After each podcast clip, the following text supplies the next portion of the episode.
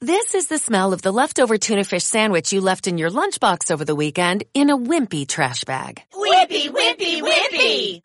Blech! And this is the smell of that same sandwich in a hefty, ultra strong trash bag. Hefty, hefty, hefty! Ah, smell the difference? Hefty Ultra Strong has Arm & Hammer with continuous odor control, so no matter what's inside your trash, hmm, you can stay one step ahead of stinky. And for bigger jobs, try the superior strength of Hefty Large Black Bags.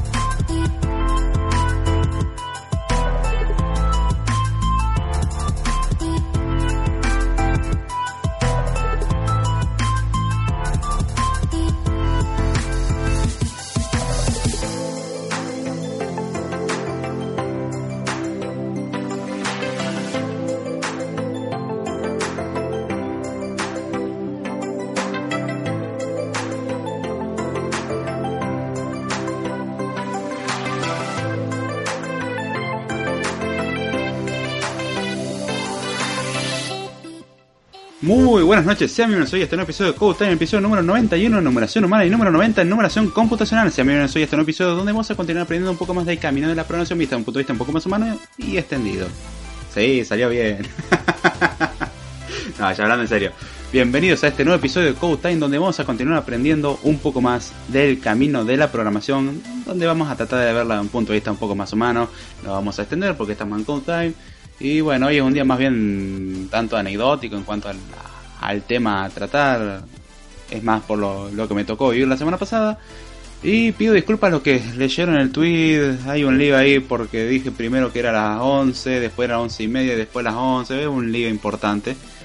Uh, no se recomienda no escribir código mientras estás hablando con otra persona, mientras escribís un tweet. Es mala idea, mala combinación.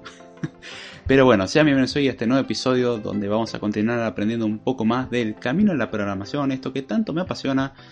Y agradecer a los que entran al en vivo tanto como al en diferido. Así que saludamos a los que se hacen presentes en el chat. Primero saludamos a Jesús Martínez Mendoza y dice hola hola. Y acá dice les habla su servicio de corrección de horario mexicano. Les sugerimos cambiar la hora del en vivo. En México tiene las 21 horas. Ahora son las 20 horas. Exacto, tengo que hacer el cambio horario. De hecho creo que tengo el horario también de España y tengo que cambiarlo. Si mal no me equivoco. Lo iba a hacer hoy. Resulta que llegué un ratito antes eh, de hacer el programa. Y después me puse a hacer un trabajo colaborativo para ayudar a desarrollar unas cositas que vamos a ver si dentro de un mes o dos salen a la luz con un compañero de la universidad o unos compañeros de la universidad. Y como que se nos fue la emoción, o mejor dicho, se nos fue la mano con la emoción. Y bueno, nos quedamos hasta hace 5 minutos. cuestión de que ya me había pasado el tiempo de arrancar el en vivo, mandé un tweet, la cosa era decir 11 y media, puse 11 sin querer por costumbre, así que algunos leyeron el mensaje a las 11, después dije, a ver, lo puedo corregir y al final dije, me cansé de nada, ya borramos todo y acá no pasó nada y empezamos lo más cercano a la hora normal. Acá dice Damiantes con una, ¿cómo andan? Damiantes con el propietario del podcast de la Barra Bell donde entran dos y pagan tres, tiene la promo 3 por 1 pagan tres y entra solo uno. Y bueno, donde disfrutamos también noticias de tecnología, política, situación económica, de todo un poco. En realidad, últimamente se abordan temas filosóficos a lo largo del podcast. Es curioso, arrancamos con cosas triviales como la tecnología y pasamos a cosas profundas sobre el ser, la inteligencia artificial y nos vamos para cualquier lado. Es hermoso. Eso es lo lindo que tiene. El en vivo lo hace no determinista. Saludamos al gallo de Oaxaca. Dice: Hola, buenas noches, David. Hola, gallo, ¿cómo estás? Espero que estés bien y te mando un abrazo grande, che. Gracias por estar acá. Gallo, saludo. Espero que todo ande bien. Por allá, David, cuando vi el inicio del tweet dije: Rayos, hoy no habrá podcast. No, eh, perdón, es un, un lío. Habrá notado cómo arranqué el lío que tengo en la cabeza. No me recuperé de eso. Pido disculpas. Lo siento, aunque después me acuerdo que el podcast es mío y más o menos como que puedo hacer lo que se me cante. Aún así, pido disculpas, no, no es lo que correspondía, arrancó todo un poco la corrida y poco a poco, medida que vaya pasando el podcast, quiero ir calmando un poco eso. ah, bueno, por lo menos hubo podcast, eso es lo lindo. ah, esa rapidez dice Jesús. sí, venir acelerado te da esos efectos de poder hacer esas cosas. Saludamos acá. Friki Bro dice: ¿Qué onda, banda? Hola, Friki, ¿cómo va? Espero que estés muy bien y a disfrutar del podcast. Mira, Jesús, Gallo, me dicen saludando. Los diferidos, no esperéis que te contesten. Pueden escribir un comentario, ¿eh? O enviar un correo electrónico o lo que sea. Pero así se les agradece igual porque son también los que hacen que este proyecto siga adelante. El proyecto tiene sentido primero porque tengo ganas de hacerlo. y segundo porque hay alguien que lo escucha. Eh, eso es lo interesante. El, si no hay nadie que lo escuche, yo puedo disfrutar el hacerlo aún así. Es más lindo saber que le llega a alguien y más saber de que le sirvió a alguien. Así que bien, luego de esta introducción totalmente alocada y tratando de bajar un poco los humos todavía, que no lo he logrado, vamos a ver qué vamos a hablar hoy. Hoy el podcast va a ser más bien anecdótico, como dije al principio, y la idea era hablar sobre una jornada que hubieron la semana pasada en la universidad, donde su principal actividad fue ir a charlas y comer, no necesariamente en ese orden. Pero son unas charlas que se dan una vez al año en la universidad, se llaman JCC, de cariño, Jornadas en Ciencias de la Computación. Son unas jornadas organizadas por los alumnos de la carrera, generalmente alumnos de cuarto año de cursado, en realidad pueden meterse cualquiera, pero son los que se suelen meter en eso. Y la idea es organizar una jornada en donde se invitan a distintas personas, muchas suelen ser del campo académico, eh, por citar profesores de distintas universidades del país que se enfocan en la ciencia de la computación. Tenemos incluso a veces el honor de recibir personas de afuera del país. Eh, también van empresas eh, bajo invitación, obviamente. Hubieron años en que estuvieron Google, que estuvieron Intel, Neuralsoft está todos los años, una empresa acá local. Hoy este año estuvo Moravia y hubieron varias empresas más que presentaban sus distintos eh, productos o técnicas o consideraciones desde el punto de vista de la ciencia de la computación, programación o lo que sea. Y la idea de la jornada es justamente reunir a gente que estudia ciencias de la computación para mm, tratar distintas temáticas. Hay una temática establecida, de hecho está la página de la jornada de ciencia de la computación. La URL es jcc.dcc.fseia.unr.edu.ar. Sí, un dominio hermoso. Eh, la UNR es la Universidad Nacional de Rosario, básicamente es un sitio educativo argentino. DSC el viene de parte del Departamento en Ciencias de la Computación y JCC es Jornada en Ciencias de la Computación, slash 2017. También lo podemos acceder mediante este bonito enlace que voy a poner acá en el chat porque si no se van a volver locos. A ver, vamos a leer acá el chat un poquitito. Pero la idea de hoy era hablar justamente sobre las jornadas y algunas cosas que me llevo a la jornada. De hecho, ya lo avisé el jueves pasado cuando hice el podcast, que en realidad, no, perdón, lo grabé el viernes, que lo subí el sábado. Eh, que justamente una el podcast estaba basado en una de las charlas y voy a sacar material de eso porque me pareció interesante también ver el punto de vista de, otras personas y de hecho creo que van a subir esas charlas a YouTube cuando estén disponibles va a haber una muy bonita nota en bandai.com donde se va a detallar un poco más respecto de cada charla y puede que dé un poco mi opinión al respecto, pero la idea acá ver un poco en general las charlas por ahí, las que más me interesaron. Y en base a eso, bueno, a ver a dónde vamos a parar. A ver, vamos a ver qué escribieron acá. Guarda la billetera David y sus amigos salen de caño. che, guarda que vos sos uno de mis amigos, Damián. Estás advirtiendo de tu propia acción. Como siempre, programando y escuchando el podcast, eso puede salir tan mal y tan bien al mismo tiempo. Suerte con eso, friki. Pregunta, ¿qué es lo más importante? ¿Había minas? Y segunda, ¿estaban buenas? Habían. Eh, lo segundo es subjetivo. No voy a responder porque lo que para mí puede ser lindo, para otro puede que no y viceversa. Así que no pienso. Acá dice también, Shh, no diga nada. perdón, perdón. Eh, no, acá confíen que no, no va a desaparecer nada. De hecho, todos aplaudan, muevan las manos bien hacia arriba en lo posible. Y quédense tranquilos que si sienten un calor en su bolsillo o un movimiento en el pantalón, es eh, el espíritu de la felicidad que, que sale de su cuerpo en forma de billetera, teléfono celular, billetes, monedas, llaves, títulos de propiedad y otras cosas. Dice... Eran todos simpáticos. no, no, había mujeres, había gente que tenía que ver con la carrera y gente que, bueno, había comida gratis, entonces también iban para eso. No es que uno no haya ido también por eso, aprovechaba ya que estábamos. Dice, no te preocupes porque me divierto programando para Unity 3D un game personal. a mí no me echen la culpa, yo era así cuando lo conocí. no sé, no sé.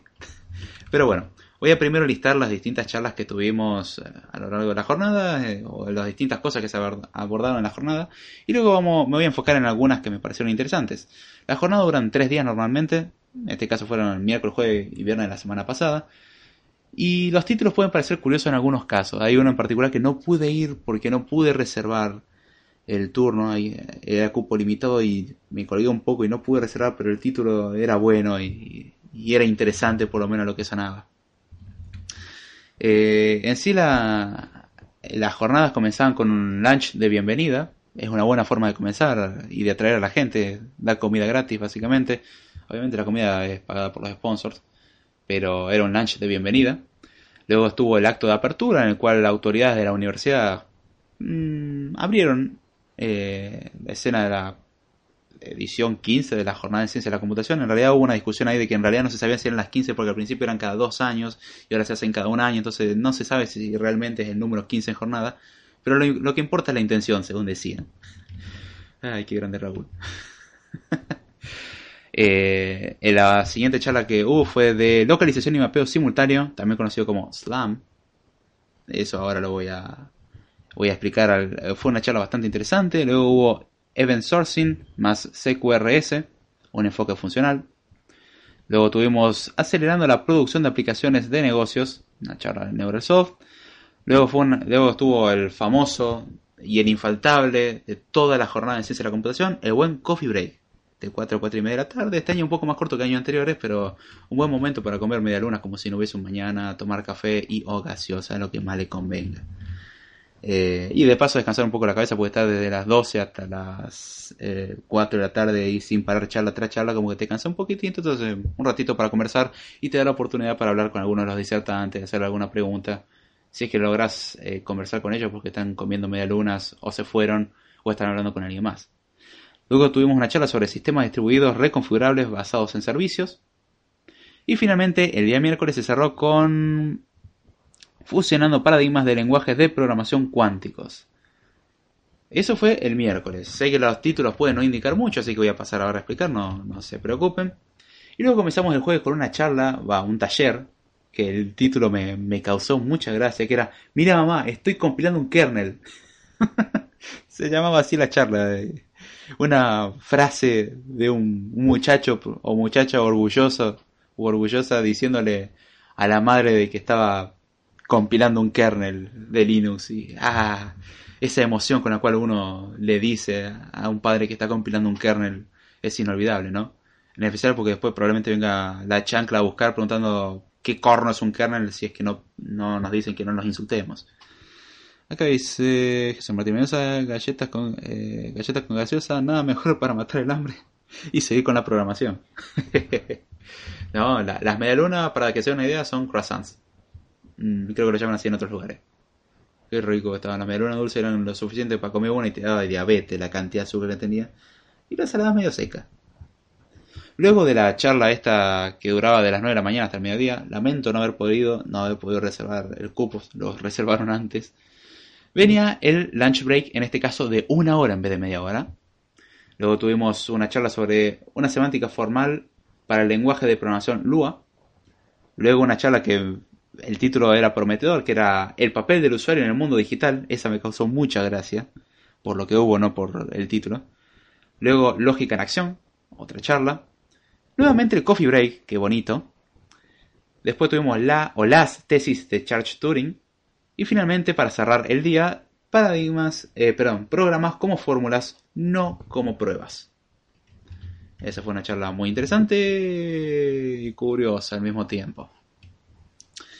Uf, media luna, facturas y alfajor, máximo desayuno endulzado argentino. No, lo peor que eso era coffee break. El almuerzo eran unos sanguchitos y unos panchos. Ah, qué rico. Qué manera de comer. Ah, qué lindo, eh. Finalmente el viernes, como último día, era la segunda parte del taller que era, mira mamá, estoy compilando un kernel.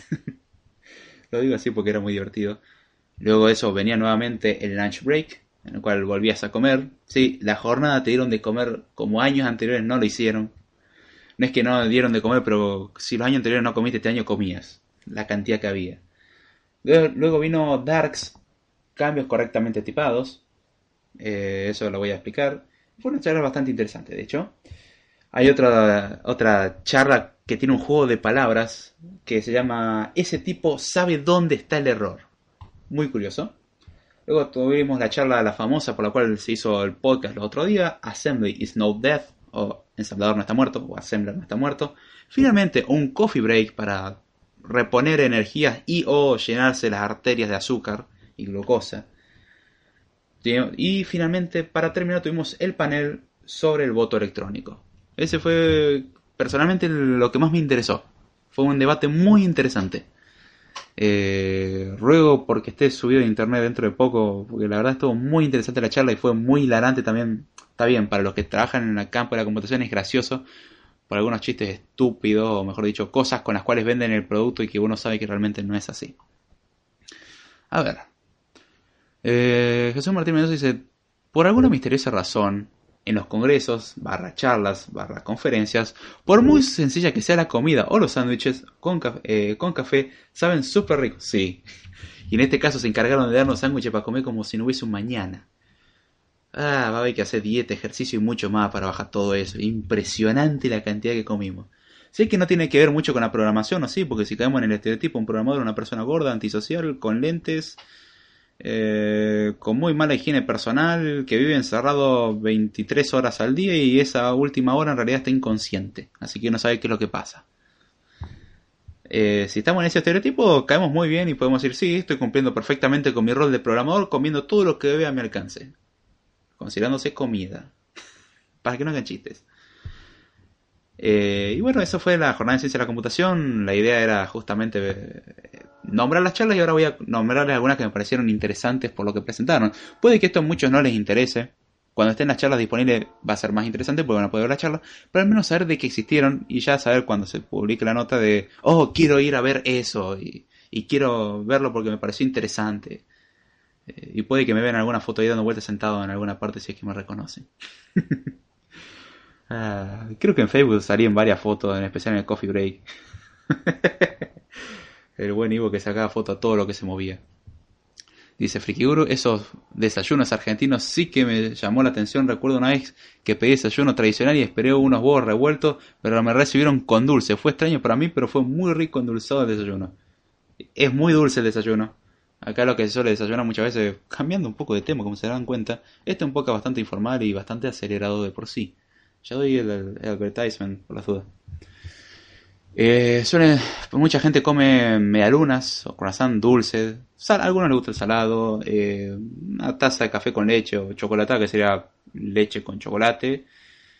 Eh, tostadas con manteca y dulce de leche, cosas que a muchos les produce infarto el solo hecho de pensar en eso de la cantidad de calorías que tiene. Sí, te comes por lo menos la mitad de las calorías en el desayuno. Dulce de leche, para que no sepa, es dulce de cajeta en otros lugares. Eh, se le llama así. Dulce de leche también. Y creo que tenía otro nombre, pero no me lo acuerdo. Perdón. Eh, y sí, manteca, yo no diría manteca, mantequilla mezclado con dulce de leche, ¿eso no es mucho? Ah, es normal. He visto quien come eh, tostadas untadas con manteca y azúcar. Ya que estamos, aunque no dista mucho de dulce de leche. Más o menos lo mismo, de hecho, la cantidad de azúcar que tiene. Aquí dice, yo peso 49 kilos y mido 1,63, rompo la costumbre del programador. Gordo. Qué grande. yo te transfiero un poco, quédate tranquilo, yo te soluciono el problema. no, no andamos tan mal, pero... Ah, como comimos, hay que cuidar los próximos cuatro años en la cantidad que se comió. Ahora, ¿qué charla me pareció interesante? Voy a citarlas algunas fuera de orden por cuestiones anecdóticas de las que me acuerdo que me parecieron interesantes.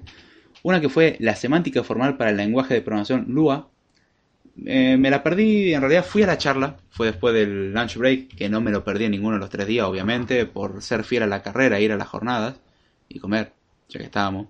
Eso estaba ahí, yo no puedo hacer nada al respecto. Eh, era una charla que explicaba cómo definir una semántica para un lenguaje de programación. Tuve un problemita con Lua. Que cuando el tipo estaba comenzando a dar la charla se acercó, se empezó a sonar una alarma, la cual me sonaba muy conocida, hasta que se le acercaron al tipo y verle la expresión en ese momento que agachó la cabeza con cara de resignación y que luego alguien tomara el micrófono y dijera, chicos, a los que estudian en esta universidad ya saben lo que esa alarma significa. Eso significa básicamente de que hay una amenaza de bombas, así que para los que no salen de la universidad les voy a explicar el protocolo. Lo que vamos a hacer es desalojar tranquilamente el, auditorio, vamos a ir afuera de la universidad, vamos a esperar que venga la cuadrilla de la policía, o del cuadrón antibombas, examine extremadamente rápido, entre comillas, el edificio, para finalmente salir y decir acá no hay nada y volver a entrar y comenzar de nuevo con la charla. En ese momento, lo que hice fue a la casa de un compañero que vive cerca de la universidad y esperamos a que nos notifiquen de que la charla había comenzado. Según decían por Facebook, nos iban a notificar de que bueno, ya comenzó la charla. Se demoraron a notificar eso. Con lo cual, cuando llegué a la charla, finalmente la charla le duraban tres minutos más y terminó. Fue una de las charlas que me perdí. Eh, y la charla del Neural Software este año me la perdí porque tenía que hacer unas cosas, entonces, bueno, no la, no la pude ver.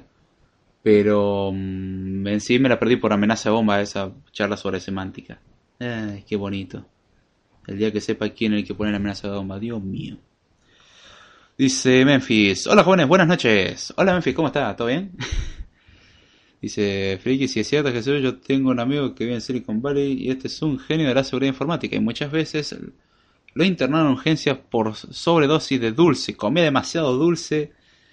¿Qué decía eso? Lo inspiraba, pero lo está matando. No, no, no. Está bien comer un poco de dulce, es lindo, es rico. Pero no joda. Para un poco le va a hacer mal. Eh, bueno, ya terminaron la anécdota de la amenaza de bomba, que verle la cara a los que no eran de la universidad con cara de temor y uno estando como, ah, otra amenaza de bomba más. Creo que si mal no me equivoco, este año, el cuatrimestre pasado, tuvimos al menos 16 amenazas de bomba gracias a la bonita escuela y los vagos de la escuela del lado que no quieren hacer exámenes, qué bronca que dan. qué bronca que dan. Pero bueno, por eso nos pedimos una charla y después las, las otras charlas fueron muy apuradas para tratar de compensar el tiempo perdido. Eh, lamentablemente la universidad no, o mejor dicho, por suerte la universidad no se pierde tiempo y hay que compensar las cosas. En la escuela no, te las toman de nuevo, te dan la oportunidad. Es una, es una porquería, pero bueno, es lo que hay. Dice bomba, oh my god, eso sí, eh, eso que se ve Jesús. Ah, no sé, creo que te confundiste a quién está preguntando, friki, pero si me preguntaste a mí.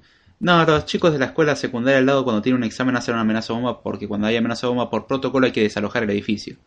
Como anécdota tengo recolectada al respecto, una vez tuvimos una amenaza bomba durante una mesa de examen. La mesa de examen no se considera un periodo de clases, porque es mesa de examen, es como un régimen aparte. Con lo cual la persona que venía a cumplir el protocolo nos dijo, eh, digo, está bien, nos dijo, bueno chicos, hay una amenaza bomba, según el protocolo hay que desalojar el edificio. Pero, como no estamos en periodo de clase, el protocolo dice que durante el periodo de clases vale que hay que desalojar por obligación. Durante el periodo de examen el protocolo no dice nada, así que está bajo su propia responsabilidad el irse o quedarse. Éramos dos personas rindiendo en el examen y nos preguntaron los profesores, ¿qué quieren hacer? ¿Se van o se quedan? A lo cual nuestra respuesta, nos quedamos. Por un momento dijimos, total, la bomba está lejos, la escuela está en la otra punta y cuando me di vuelta y miré por la ventana dije, no, momento, la escuela está de al lado de la ventana. Bueno, si volamos, volamos todo. Así fue como media hora más tarde salí de, la universidad estando totalmente vacía y gente mirándome con cara de extrañeza de ¿por qué está saliendo esta persona cuando había una amenaza de bomba? Y con un montón de personas afuera, yo feliz por haber aprobado un examen. no me importaba nada. Ya a esa altura que explote la bomba, no pasa nada, soy feliz. Pero sí, hacen siempre amenaza bomba y un asco. Dice acá Damián, sí, un grupo de pelo... Mm, sí, exactamente. Eh, te quedas corto en realidad, se merecen más insultos. Dice, la ventaja de comer dulce friki o, llenarte de azúcar el cuerpo es que no te da sueño en la noche, pero cuando te pasa el efecto es un bajón horrible, sí, es cierto. Más vale, no sé, mátese con café. Por lo menos no le va a dar diabetes. Saludamos acá Oscar que dice, hola, me vine corriendo. Qué bueno, che. Ahora me vine corriendo de nuevo, dice. Creo que se me mandó el mensaje dos veces, Oscar. ¿Cómo está Oscar? ¿Todo bien? Eh, joven también, saludo, bien, perfecto, acá se andan saludando y quiero ver por cuánto tiempo vamos del podcast. 25 minutos, perfecto. Perdón si voy acelerado, todavía no terminé de normalizar la situación del principio. Al que no sabe lo que estoy hablando, vaya al principio del podcast y entérese de que arrancamos a las voladas. Hermoso. A ver, ¿qué otra charla? A ver. Bueno, Assembly Snow Death. Me pareció graciosa y anecdótica por. Más bien anecdótica por lo que presentaban. De proyectos hechos en ensamblador en el ensamblador de 64 bits para Raspberry Pi y ver cómo personas programaban cosas con distintas capas en imágenes, o sea, todo configurado a nivel píxel. Pero era como, ah, mira cómo funciona, el assembler sirve para algo, solamente para hacer una animación que no pesa nada y que no consume casi nada de recursos, pero está hecho en assembler. Qué buen dolor de cabeza. Quise el código fuente, lo pedí, me dijeron que no me lo podían dar. Ay, cómo quería ver el código fuente de ese assembler. Hubieron varios experimentos, algunos eran medio psicodélicos, otros eran simplemente, por ejemplo, como el juego de la viborita, hacer una animación que se va completando una viborita que va, una espiral que va hacia el centro, y así. Eh, eran distintas cosas en Assembler y ver cómo servía el Assembler realmente para algo y por qué el Assembler no estaba muerto. Y que realmente daba como una noción eh, o te permite tener muchas bases que después te facilita mucho a la hora de saber cómo funcionan las cosas y trabajar con otros lenguajes. Es como complicarse la vida, pero después darse cuenta que el resto es fácil. Es como hasta que uno se vuelve agradecido y decir, ah, yo odiaba antes este lenguaje de programación. Ahora me acuerdo que Assembler era más feo, entonces, por relatividad o por comparación, no es tan feo. Es relativamente bonito. Te, te a ser agradecido. Lo recomiendo. Al que sufre de estrés, no lo recomiendo. Se va a morir. Dice acá Memphis, Damián genial los podcasts de historia, felicidades. Es cierto, muy buenos los podcasts de historia. Mitorias, búsquenlo, YouTube, Spreaker, contacten a arroba Damián Discornia. Muy buenos los podcasts de historia, muy amenos, ambientados por el George-Romo, Jorge Romo, Romo, el ambientador musical y que agrega la trama a las cosas. O que le agrega más énfasis a las cosas con música. Musicaliza muy bien, che. Cualquier cosita, arroba el George-Romo, arroba Damián Discornia. Ya que estamos, hacemos publicidad, ¿no? Para eso estamos. Otra charla que se habló fue de las tesis de Charles Turing.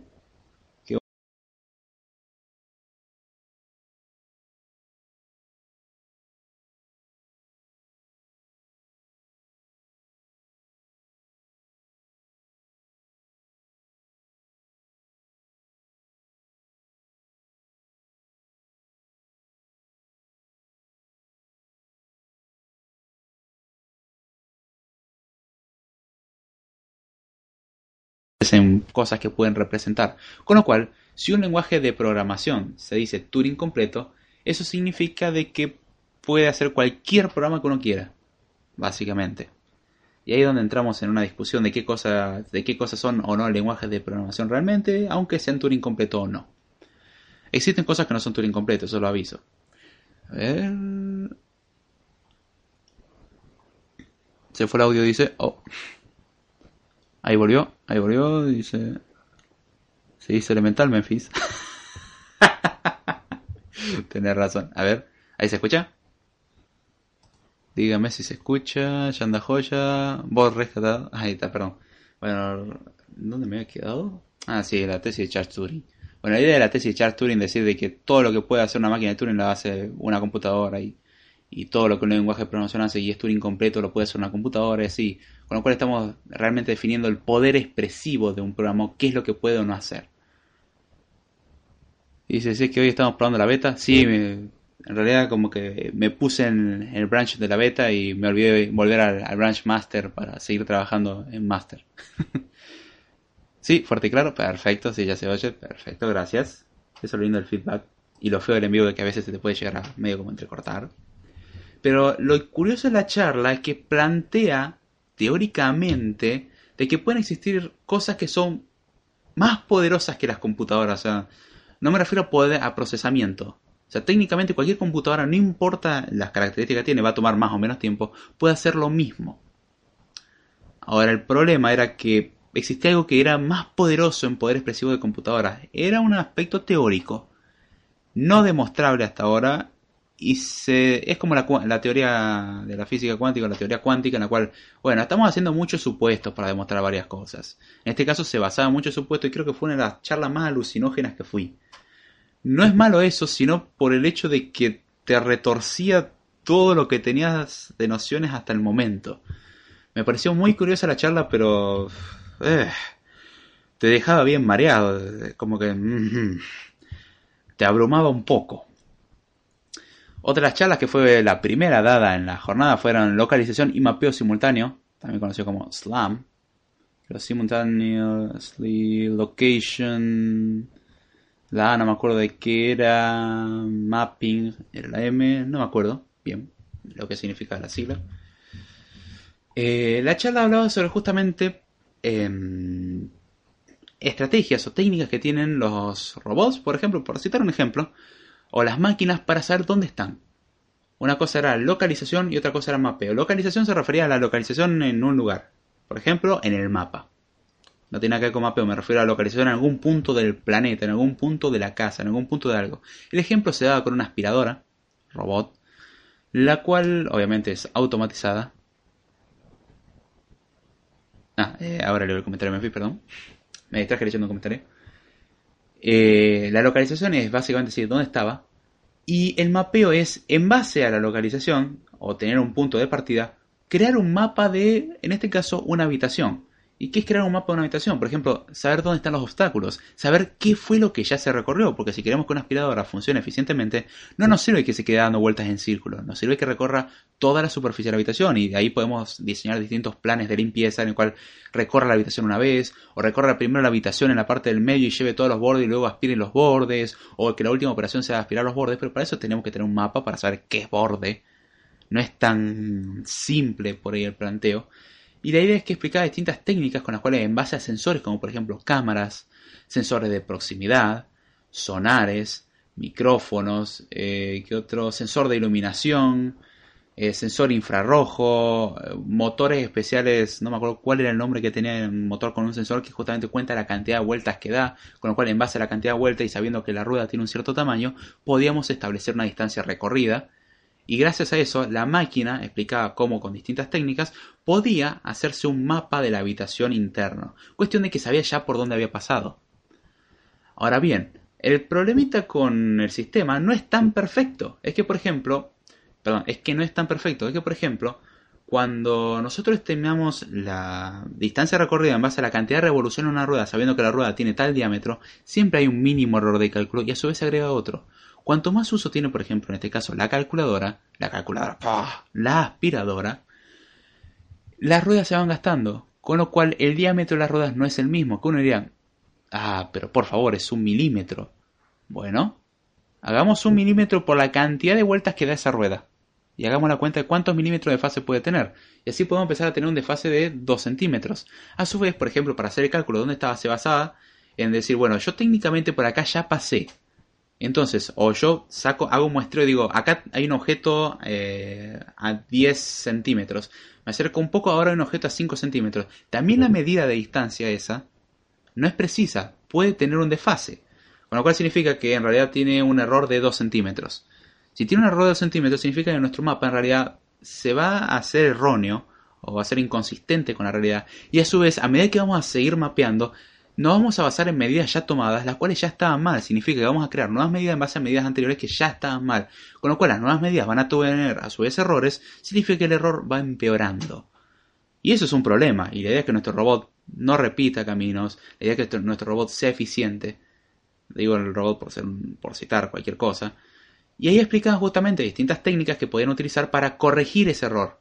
Cada tanto ir corrigiendo el error para justamente tener un mapa lo más cercano a lo fiel, o lo más filedigno posible. Ahí es donde está lo, interesante. Es una charla por ahí un poco técnica, de hecho era bastante técnica, depende para gusto de quién, pero era bastante interesante el, ver por lo menos el, problema que tiene el rastreo o el mapeo dentro de una habitación y lo importante que es tener distintos elementos y cuanto más sensores se tenga, más preciso va a ser.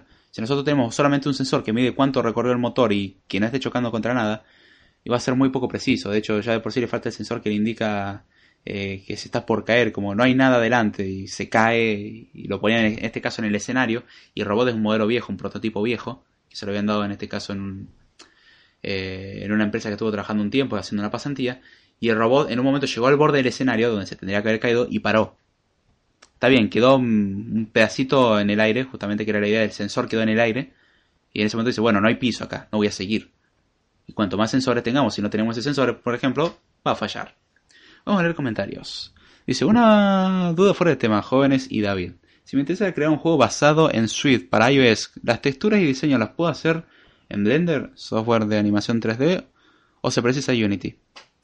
Bueno, Memphis, Dios, cómo les encanta los sistemas complicar todo, ¿eh? Y el hardware no es preciso, entonces hay que complicarla. Eh, para crear juegos tenés la opción de hacerlo en Unity. La ventaja es que por ahí lo puedes hacer multiplataforma. No dependes de otras cosas. Eh, podés hacerlo en... Eh, si quieres hacer juego, por ejemplo, 2D, podés utilizar ya los frameworks que te da por como ser... A ver... Skin, SceneKit creo que se llamaba. El framework que te da por para diseñar, en este caso. Em, juegos en 3D. Para hacer juegos 2D es SpriteKit por ahí yo recomiendo empezar primero con un poco de Sprite Kit, ya que brinda las nociones básicas. Hay muchas nociones como el control de cámara, luz, eh, movimiento del escenario y todo eso que en 2D hay que manejarlos bien y en 3D se complica más porque agregamos una tercera dimensión. Pero tengo entendido que puedes justamente exportar las texturas. Eh, las exportar en el formato adecuado, obviamente, para que te lo acepte sin kit, pero sí, te las aceptaría técnicamente hablando. La última creo que con un plugin lo solucionas. No te puedo responder mucho más porque no trabajo mucho en juego en 3D. Sinceramente, con el diseño soy un asco. Entonces no, no sabría decirte mucho, pero Unity está más centrado a cosas. Puede hacerlo solamente para iOS, pero la idea es por ahí más bien hacerlo multiplataforma. En cambio, si lo quieres hacer nativo para iOS, que por ahí es lo que se recomienda, porque puede que corra mucho mejor, eh, se utiliza eh, SpriteKit para 2D, SyncKit para 3D, puedes toquetear algunas cositas con Medral si quieres cosas muy bajo nivel. OpenGL si querés usar OpenGL por alguna razón, podés también. Pero sí, técnicamente podrías. La idea es hacer eso, o sea, generar modelos 3D y después utilizarlos. Dice Frikiburu, Jesús, si es 2D, usa Game Maker 2, si usa 3D, usa Unity 3D.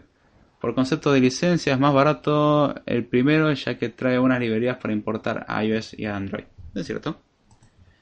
Y bien ya casi nos estamos quedando sin tiempo, quería hablar de muchas cosas más y bueno, voy a voy a hacer dos referencias más o menos y ya con eso voy cerrando. O tres. A las que alcanza en realidad, vamos a ver. Las charlas que fueron el viernes fueron, por lo menos me parecieron las más interesantes de toda, la jornada, no significa que la otra no las hayan sido, pero me llamaron la atención. Una era Darks, cambios concurrentes tipados, perdón, cambios correctamente tipados. Y era Darks era un sistema de control de versiones alternativa a Git, Subversion, y otros sistemas existentes hasta el momento. Y lo curioso era que estaba, por ejemplo, programado en Haskell. Y la persona que daba la presentación relataba que esto fue creado en 2002. Y yo les recuerdo que crear algo en Haskell en el año 2002 no creo que haya sido muy fácil. De por sí hoy en día la documentación por ahí no es la mejor que hay. Bueno, en 2002 era mucho menos. Estamos en el 2017. Y un sistema de control de versiones creado con Haskell supuesto resolver muchos problemas eh, a la hora de hacer, por ejemplo, merge. La operación de merge en Git, muchos sabrán que hay veces que hay que indicarle a Git cómo combinar las cosas. En el caso de eh, esta estructura de Darks, nos permitía justamente hacer merge e incluso revertir el orden de los cambios revertir no de volver para atrás, sino de invertir, es decir, dar vuelta al orden de los cambios, y aún así que el código sea consistente. Era un sistema de control de versiones bastante poderoso, pero como decía el mismo que disertaba, no lo usa nadie. Aún así nosotros tenemos fe en este software y explicaba el por qué. Gracias a David y Friki, le agradezco bastante. Mi idea es crear un juego con texturas realistas. Muchas gracias por orientarme. No, por nada. Dice Oscar, volví, estaba eh, poniendo a cocinar un filetito de salmón al horno. Comparto, yo todavía no comí. Debería pasar a YouTube como Damián, pero seguir conversando. Se me hace muy corto, aun cuando empieza tan temprano. Sí, es cierto. Eso lo estoy pensando. Estamos pensando en resolverlo. Mi problema con YouTube es el ancho de banda de porquería que tengo. Si en Spreaker anda mal, y eso que Spreaker no consume todo el ancho de banda que podría, en YouTube no va a andar directo. Mi internet es una porquería.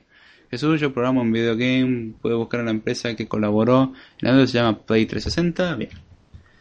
¿Qué más queda? Y bueno, la otra, otra charla que me pareció eh, interesante fue, ese tipo sabe dónde está el error. Básicamente es un juego de palabras, pues ese tipo no se refiere a un sujeto, sino que se refiere a un tipo de dato literal. Y explicaba una técnica para crear casos de testing, que explicaba que el testing no era la solución, pero servía para encontrar errores en algunos casos. O sea, sirve para encontrar errores, no sirve para demostrar que no los tenía. Es imposible, de hecho, automatizar el proceso para decir que algo no tiene errores, pero se puede por lo menos minimizar un poco. Y hablaba, por ejemplo, cómo crear casos de testing en base a algo aleatorio y me quedé como, ¿what? Claro. El sistema lo que hacía era tomar los tipos de los elementos que queremos testear, el tipo de entrada y el tipo de salida, el tipo de dato de entrada y el tipo de dato de salida, y generar cosas aleatorias. Y la cosa era ver si un programa, un software está bien hecho, que no tiene que fallar. A lo sumo es decir, bueno, se ha ingresado un campo incorrecto, vuelve a intentarlo, cosas así. En este caso, empezaron a probarlo con Firefox, en muchos casos crashó. Lo probaron con muchas herramientas de Bash, crasharon. Lo probaron con misma herramienta de Google, crasharon e hicieron un report. Y así con varias cosas y un montón de cosas que empezaron a tener errores. Por darle entradas aleatorias, significa que el software no estaba del todo bien desarrollado. Muy curiosa la técnica, aunque un poco cabeza. Y finalmente la que me pareció por ahí la más interesante, pues duró, fue la más larga de todo, duró desde las 4 y media hasta las 6 y media de la tarde. Y fue una charla sobre el voto electrónico y fue muy divertido porque eran, eh, era una ponencia dada por, creo que eran 4 o 5 personas, una de ellas un profesor de nuestra carrera, otra de la Universidad de Córdoba, otra una mujer que era una politóloga y así distintos casos. Y la verdad que estaba muy, muy, muy interesante la temática, cómo lo trataban eh, explicaban los defectos del voto electrónico y cómo poder aportar al sistema electoral en base a no directamente meterse en el momento de emitir el voto, sino en otras etapas del voto, por ejemplo el conteo, como un complemento, no como un reemplazo. Y así tuvieron un montón de cosas que la verdad están interesantes y graciosas a la vez por la anécdota. Y... perdón, estaba leyendo un mensaje. Eh, ¿Dónde me quedé? Ah, en el voto electrónico. La verdad que muy interesante la charla. Esa es una de las cosas que primero quiero compartir cuando esté disponible, porque la verdad está muy buena. Fue gracioso por la forma en que quería vender el voto como una técnica segura.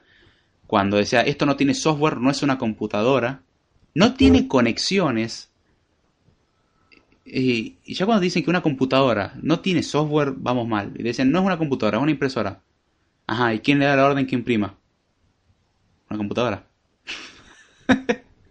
y así varias cosas y, suponían el costo que llevaba a implementar todo el sistema y cómo muchos países lo fueron eliminando por los problemas que trajo. Y daban el ejemplo de Holanda y, un, y el ejemplo de la boleta gigante de Holanda me mató. Fue, fue, fue hilarante. Y muchos decían, no podemos poner una boleta única porque es demasiado grande.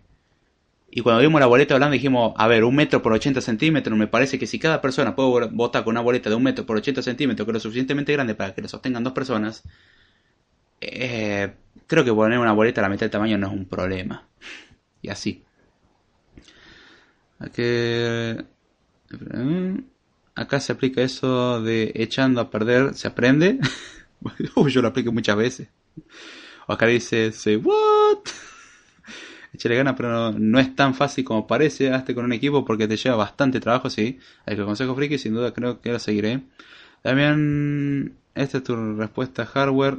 Lo que puedes partir con un hacha, software, aquello que solo puedes maldecir. Y hasta diría pensar que puedes escupir, pero no. Y bueno, ya con esto voy cerrando el episodio. Perdón por ir a las aceleradas, no me gusta hacer eso, estoy tratando de corregir justamente el tema del speech. Pero bueno, este... no lo logré. Hoy no lo logré. Sepan disculpar, hoy la idea es que el podcast sea más de anécdotas que de un tema fijo. Me pareció interesante hablar de la jornada, sé que no puedo tratar todo, es muy largo, de hecho, para que pueda hablar de la jornada tendría que dar algo largo de la jornada, dando las charlas básicamente, que era lo interesante, porque las charlas tenían largo justo para explicar todo. Y bueno, no, no puedo. Voy a publicar igual el contenido al respecto más adelante. Ahora bien, ¿qué dice también? Orinar. Y bueno, ya con esto cerramos el episodio de hoy. Saben que si me quieren seguir, pueden hacerlo vía Twitter en arroba Jordana, vía correo electrónico de jordana.com. Siempre en la descripción dejo los, enlaces. Eh, horario 2, 11 de la noche hora argentina. Salvo que se notifique lo contrario, voy a tratar de no cometer el mismo error que cometí hoy. Sepan disculpar. Voy a corregir ahora el tema de, de Photoshop. Con, perdón, con Photoshop el tema del, del banner y los horarios. Dice el... no, el pitch speech. No, el, otro no. Eh, bueno, si quieren aportar al proyecto, saben que tenemos un canal por Patreon y otro por PayPal. También comentar y compartir ayuda muchísimo. Si no pueden económicamente, háganlo por favor, compartiendo y ayudando a que esto crezca se agradece muchísimo. Tenemos un curso de desarrollo para aplicaciones para iOS 11 desde cero en Udemy. En la descripción están todos los datos. Y escribo para android.com, es el lugar que te lleva a la paz interior y un montón de beneficios para la salud. Y si le haces clic a la publicidad, los beneficios se multiplican. Próximamente ganarás un iPad. Con esto me despido, ya fuera de broma, y será hasta la próxima.